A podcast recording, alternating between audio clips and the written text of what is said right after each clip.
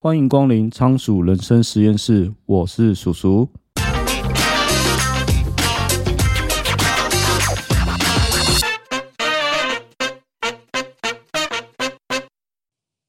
大家好，我今天要介绍的书叫做《穷爸爸富爸爸》。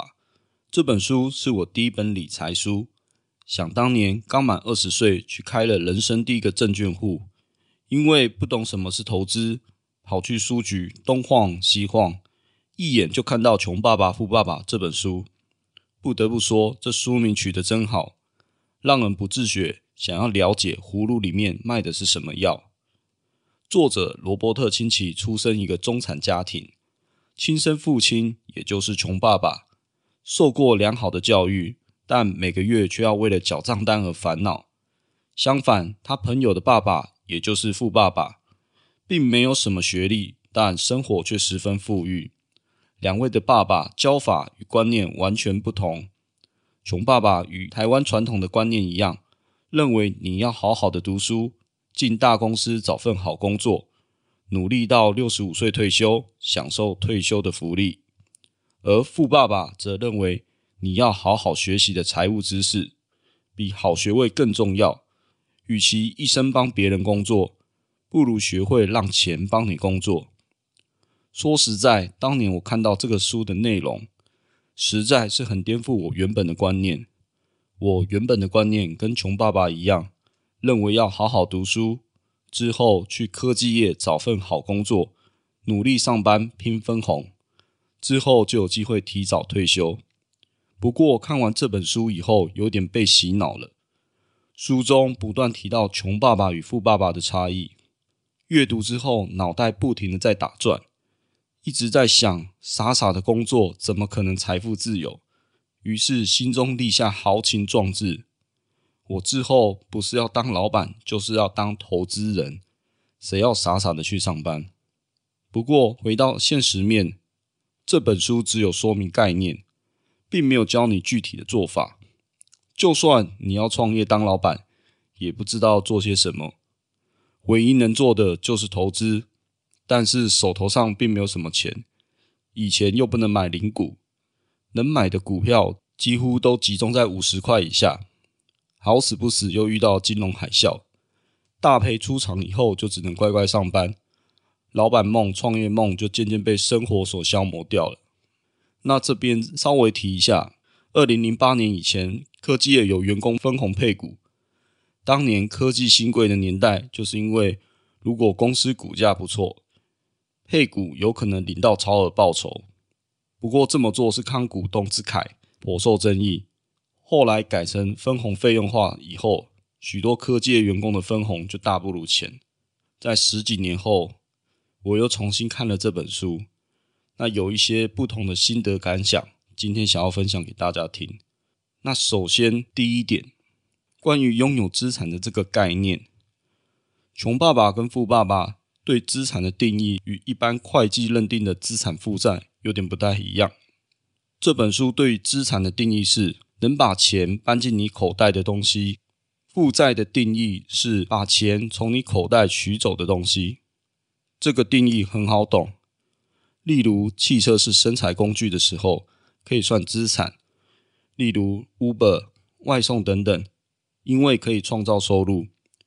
但如果你只是自驾使用，就变成负债。开车不止燃料要成本，还有各种保险、燃料税、牌照税等等的费用需要支出。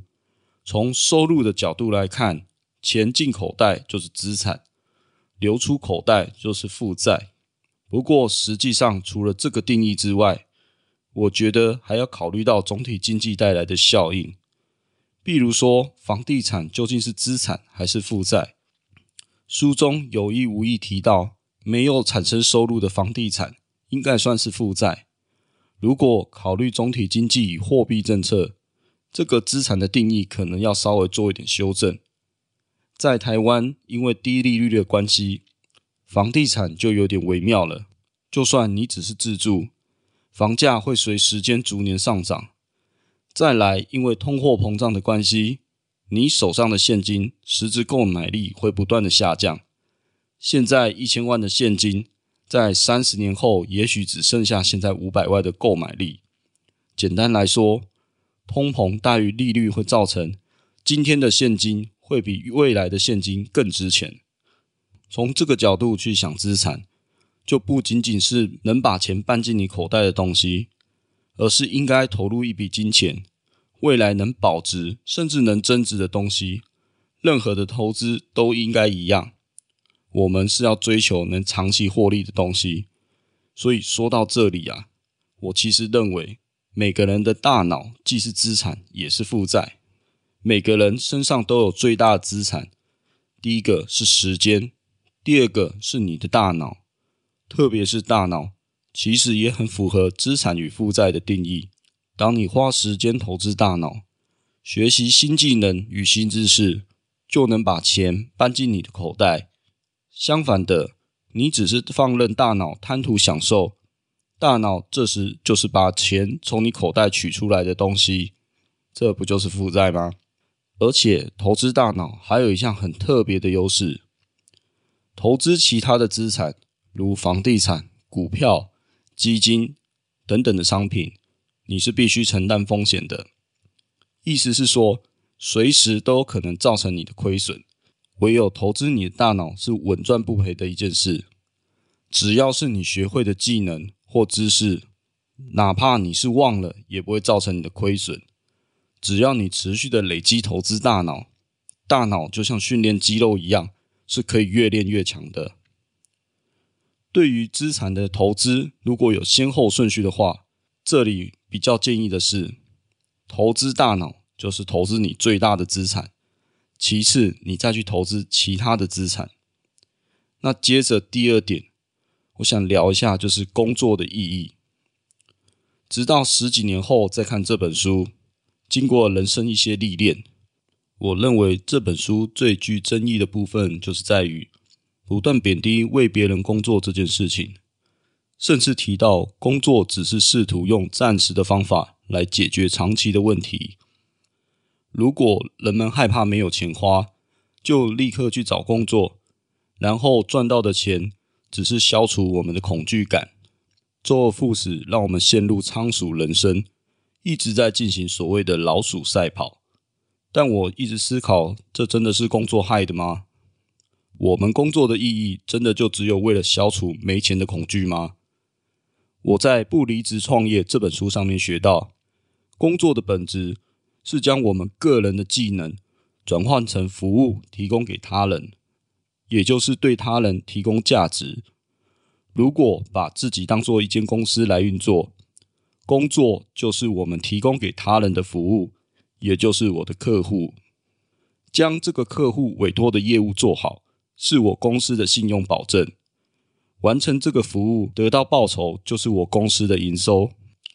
所以，作者在书中提到一段如下：他说，人一生中最大的陷阱就是没钱的恐惧，会刺激我们努力的工作。当我们得到报酬时，贪婪或欲望都开始让我们去想所有钱能买到的东西，这就形成了一个模式：起床、上班、付钱，生活就是在无穷无尽中的两种感觉奔忙。恐惧与贪婪给他们更多的钱，他们就会以更高的开支来重复这个回圈，这就是所谓的老鼠赛跑。不过，我认为把个人换成公司，好像也没有违和感。公司经营中最大的陷阱就是没有营收的恐惧，会刺激公司努力的创造业绩。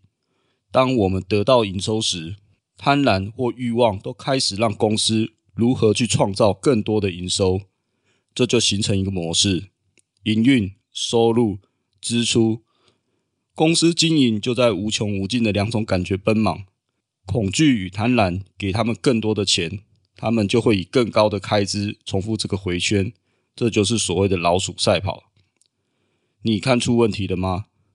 造成老鼠赛跑的状态是想要的比需要的多，支出比收入的多，这才会造成入不敷出。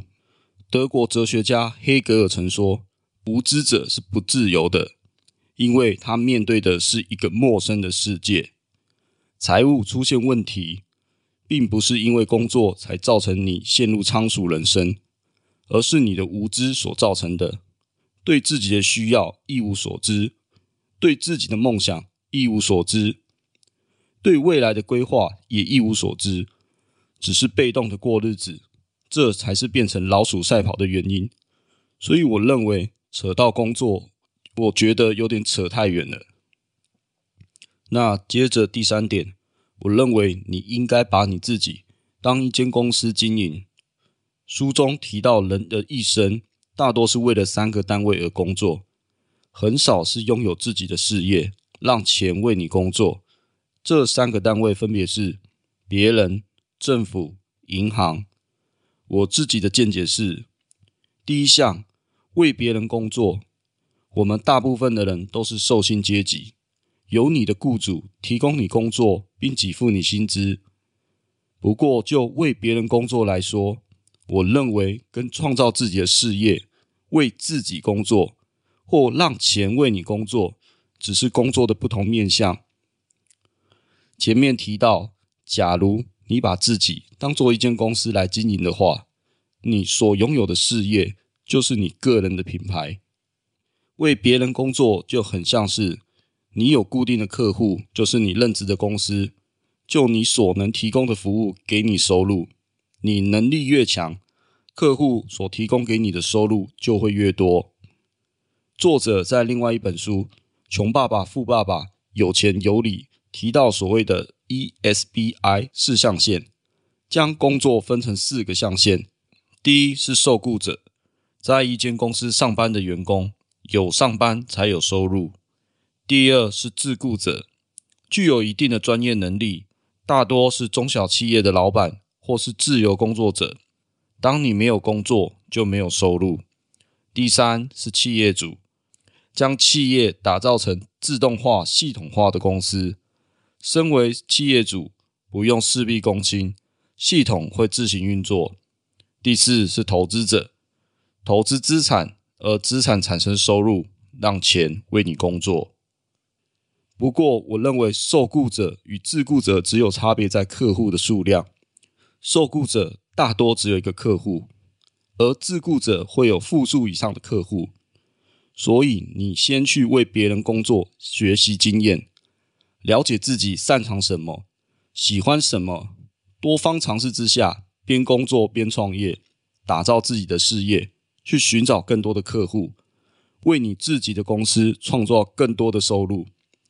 那第二项，为政府工作，政府会依法跟你征收各种的税，来确保政府的运作。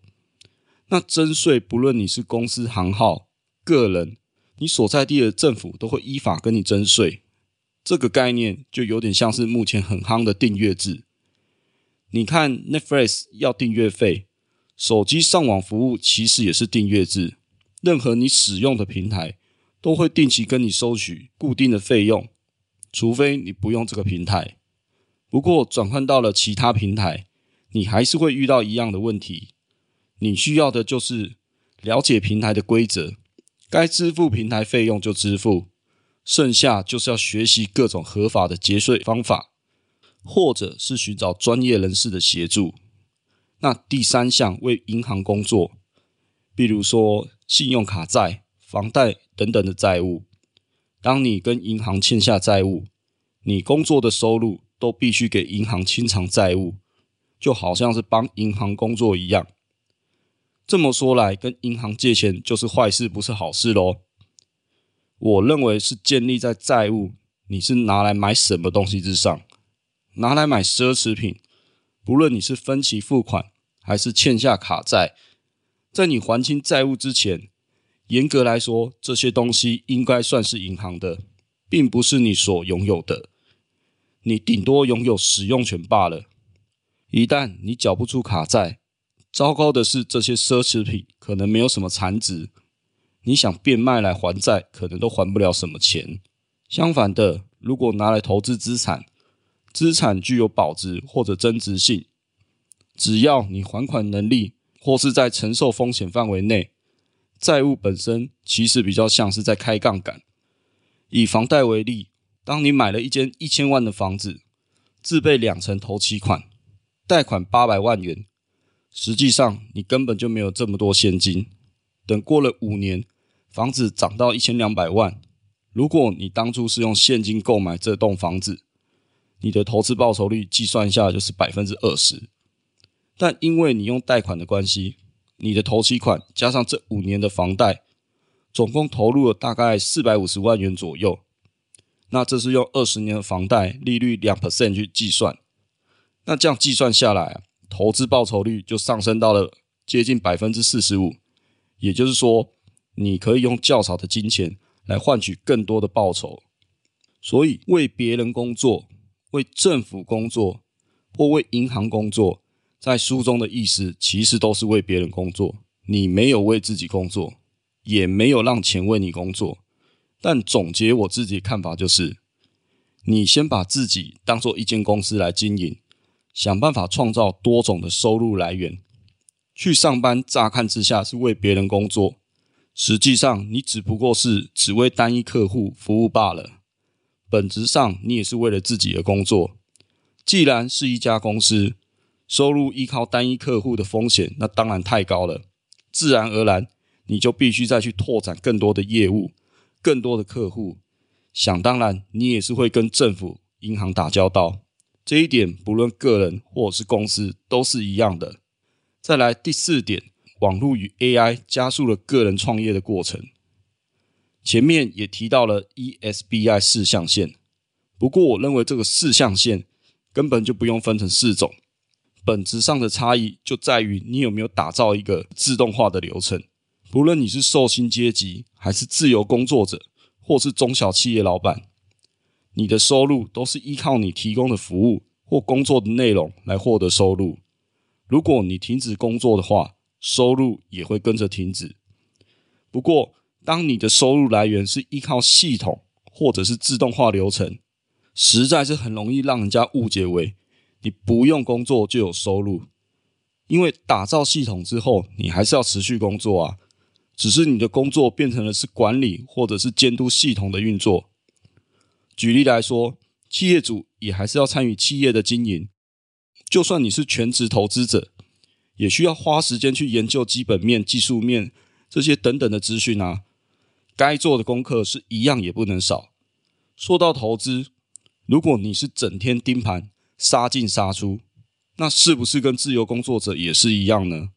没有工作的时候就没有收入呢，所以说，我觉得真正的差异还是来自于你有没有把事业系统化、自动化。说是四个象限，我倒觉得比较像是创业的流程。创业从单一客户开始，渐渐你的客户会增加，规模做大，自然就需要增加人力，把工作自动化、系统化，你才能增进公司的效率。最后营收上轨道，你才能开始转投资其他的项目。那随着网络时代兴起，你不再像是过去创业一样，要有个实业、庞大的资金，你才能创业。有的时候，你只要有个概念，文案写好，就能去募资平台，比如说像 Flying V 或泽泽募资等等的平台，向群众募资创业。这等于是你事先有了客户，才提供你的服务。再来，近期火热的生成式 AI，原本你需要招募大量的人力来完成系统化、自动化等等的工作，我们现在可以依靠 AI 轻松完成自动化以及系统化。也就是说，想要打造一个系统或自动化的流程，在未来啊，可能是轻而易举的事情哦。简单来说，网络时代要增加客户有许多方法。自媒体就是你最好的行销平台。在你有客户名单之后，工作要系统化、自动化，已经有许多网络服务或者是 AI 来协助你完成这些工作，而且这已经是现在进行式了。比如说，一名 YouTuber 他拥有一个频道，他的广告分润可能就可以养活他自己了。他要做的工作就是拍片、剪片，还有行销。当这名 YouTuber 把每周要上的影片还有行销工作用排程软体排好一个月的备份，那这一个月他有事情要外出取材，或者是他想要休息，那自动化的排程依然会自己去工作，意思是说，这名 YouTuber 他不必事必躬亲，他也会有收入。所以最后从这本书上学到的，还有我觉得应该思考的是什么？我觉得这本书最重要的概念就是拥有资产。好的资产就是能把钱搬进你口袋的东西，不仅能搬钱进你的口袋，最好还是能自动化，让钱帮你工作。但是尽信书不如无书。有些观念时过境迁来看，我觉得还是很有争议。比如说，像工作只是试图用暂时的方法来解决长期的问题，富人与穷人的差异并不在于学历。那这些观点在我现在来看，有点博取眼球的意味，就跟媒体喜欢用标题杀人法来哗众取宠。当然，这是本畅销书，如果当成小说来看，本来就需要一点调味料才够味。当成个人投资理财的启蒙书，我觉得还不错，起码引起你对投资理财的兴趣。但是想要在投资路上走得更远，我觉得还是需要拜读更多大师的真知灼见。那以下是我觉得还不错的投资理财书单，那推荐给大家。那首先第一本是《投资最重要的事》，那这一本是股神巴菲特读了两遍的书，然后再来另外一本是。穷查理的普通常识，那这本书的作者啊，就是巴菲特的合伙人查理蒙格。那再来第三本书就是致富心态，它是关于财富、贪婪与幸福的二十堂理财课。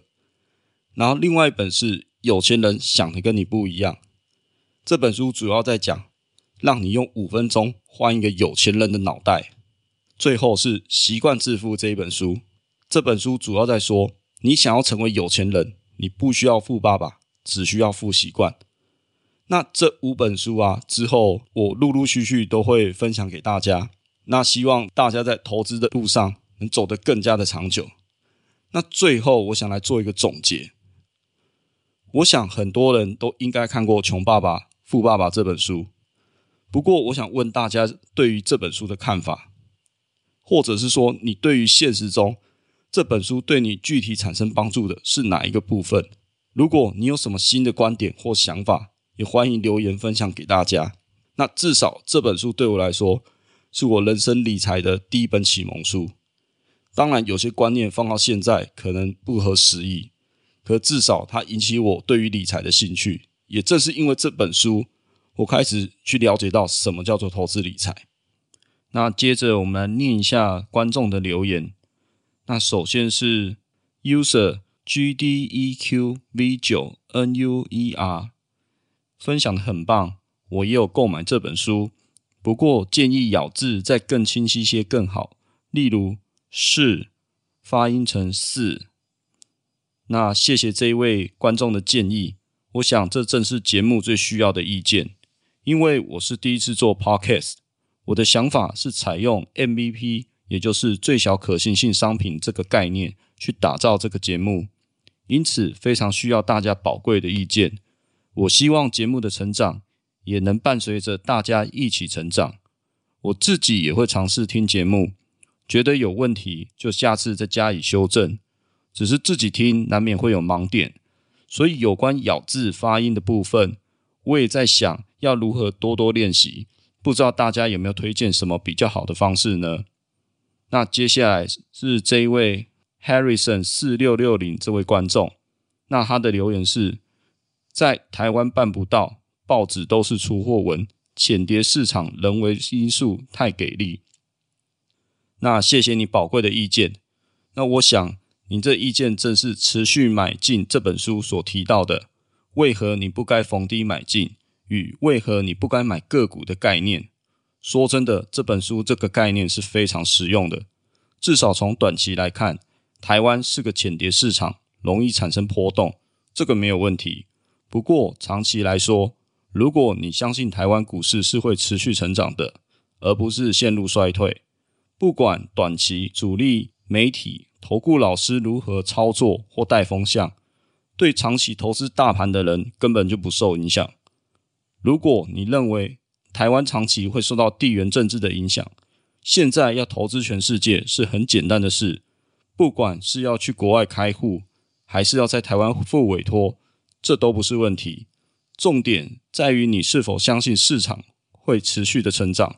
我想这一点不管全世界或者是台湾都是一样的。好，那今天的节目就先到这边。如果觉得我们节目不错的话，欢迎订阅节目的电子报。每周我都会更新最新的书评与观点。如果喜欢我们的分享，你也可以在下方留下你的五星评论，或可以赞助我，请我喝一杯咖啡，连结在下方的资讯栏。你的小小支持对我来说就是大大的鼓励。